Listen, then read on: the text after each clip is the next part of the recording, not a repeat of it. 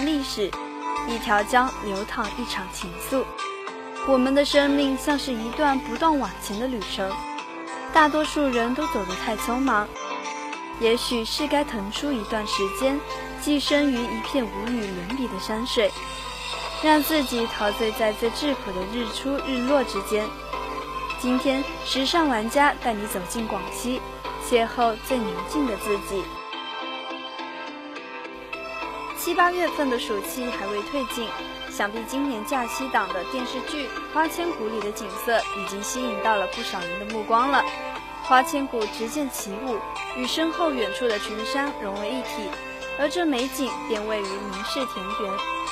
明氏田园位于广西大兴县明氏村，为国家一级景点。方圆二十公里的景区山清水秀，山环水绕，素有“小桂林”之称。这里有农舍、田园、水车，真是风景秀丽，可谓是来到了一处世外桃源。这里一年四季高温多雨，以石灰岩为主体的山脉很容易受到水的侵蚀，大自然就以自己的伟力雕塑了明氏田园的喀斯特地貌。在大自然无声寂静的岁月流逝中，明氏田园的山总是傍着水，水总是环绕着山，山总是点缀着水，水总是倒映着山，形成了处处奇峰、山水相映的中国山水。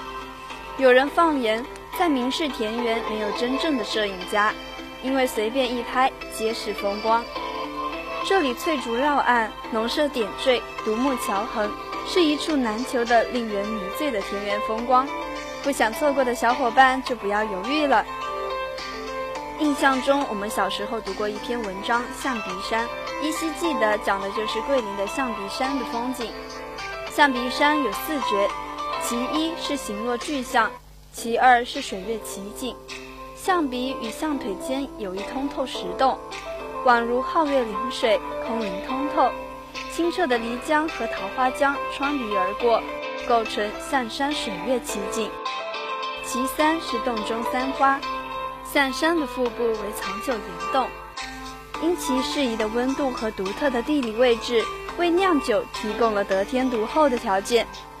自宋代起就作为天然酒窖，用以酿造存储中国名酒之王桂林三花酒。其次是普贤宝塔，此塔建于象山之巅，始于明朝，用以供奉普贤菩萨。喇嘛式石形砖塔沿袭了藏族文化，反映了佛教中普贤菩萨成大象的传说，它象征着和平、美好和幸福。象鼻山荟萃了桂林山水和人文景观精华，秀丽雄奇的自然风光，美丽动人的传说，同悠久的历史文化交相辉映，完美融合。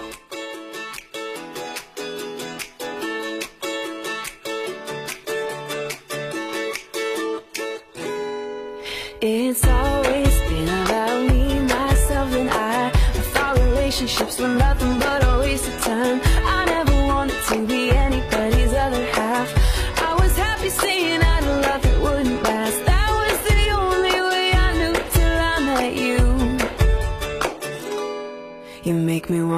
I do, I do, I do, do, do, do, do, do, do. Yeah, I do, I do, I do, do, do, do, do, do, do, every time before it's been like maybe yes and maybe no. I could live without it, I could let it go. Ooh, what did I get myself into? You make me wanna say I do,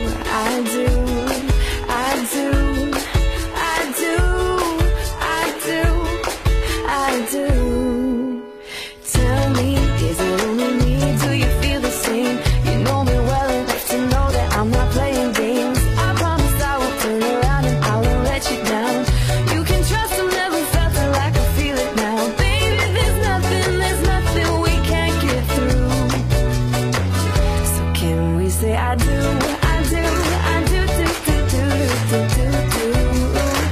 Oh baby, I do, I do, I do, do, do, do, do, do, do.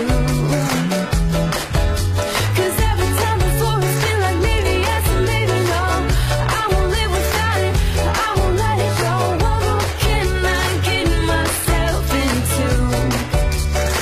You make me wanna say.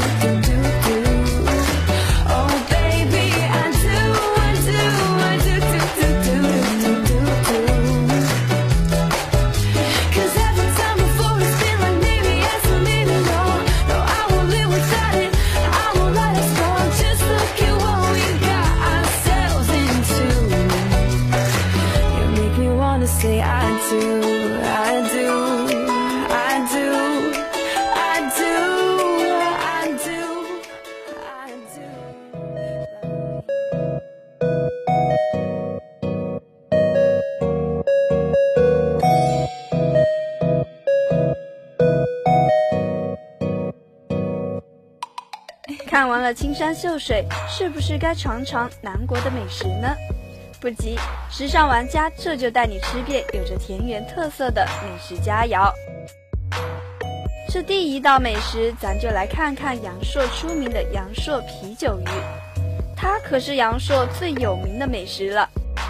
阳朔的啤酒鱼是选用阳朔漓江里鲜活的大鲤鱼，先用桂北山区出产的生茶油烹炸，然后放入桂林产的上等啤酒红焖而成，具有独特的香、酥、鲜、嫩的风味。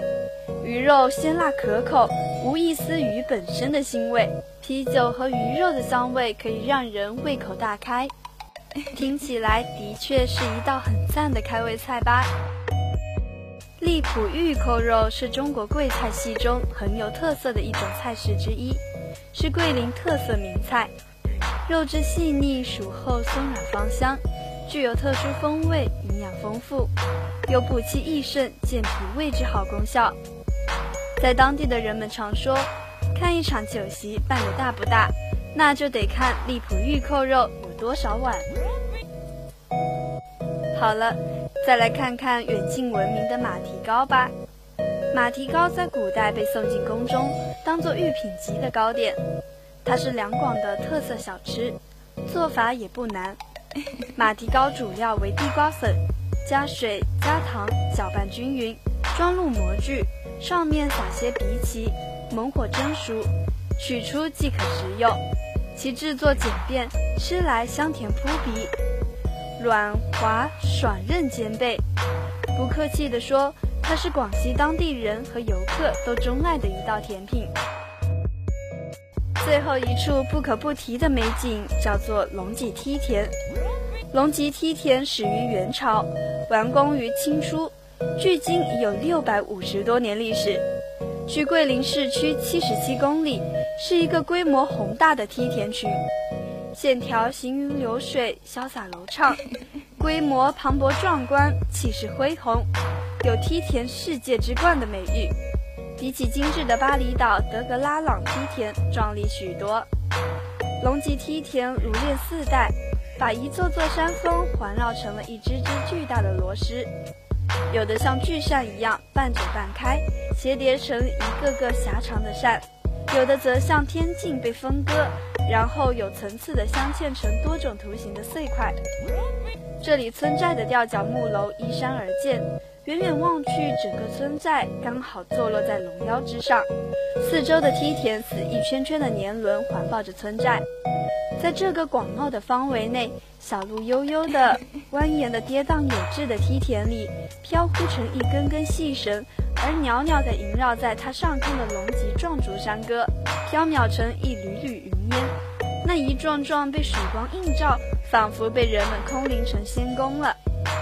在漫长的岁月中，人们在大自然中求得生存的坚强意志，在认识自然和建设家园中所表现的智慧和力量，在这里被充分的体现出来。山山水水不如一方情缘，田园无限，西连一抹朝阳。路有岸边一簇簇葱茏的毛竹，三五枝缤纷的枝叶倒映在河中，那便是苏轼独有的“竹外桃花三两枝，春江水暖鸭先知”的画面。在落日的余晖中，从山间露出的夕阳染红了小河，小河泛着金色的光芒，格外透出希望与你邂逅的美丽际遇。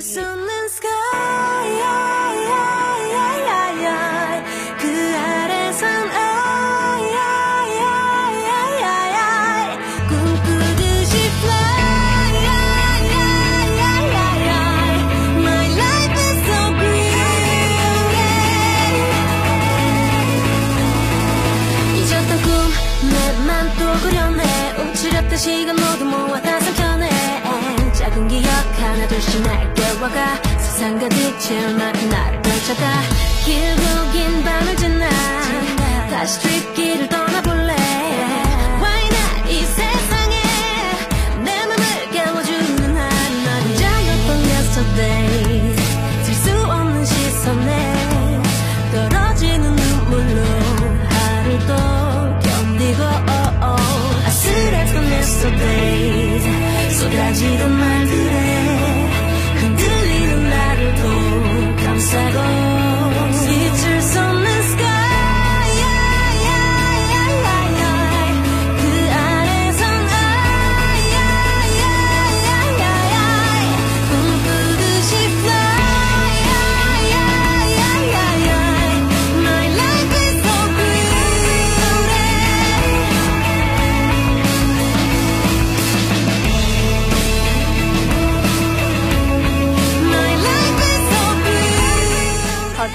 本期时尚玩家又要和您说再见了，感谢大家的收听，同时感谢我们的编辑依次网工袁平，感谢导播依次信工小燕，我是你们的主播雪娇，我们下期节目再见。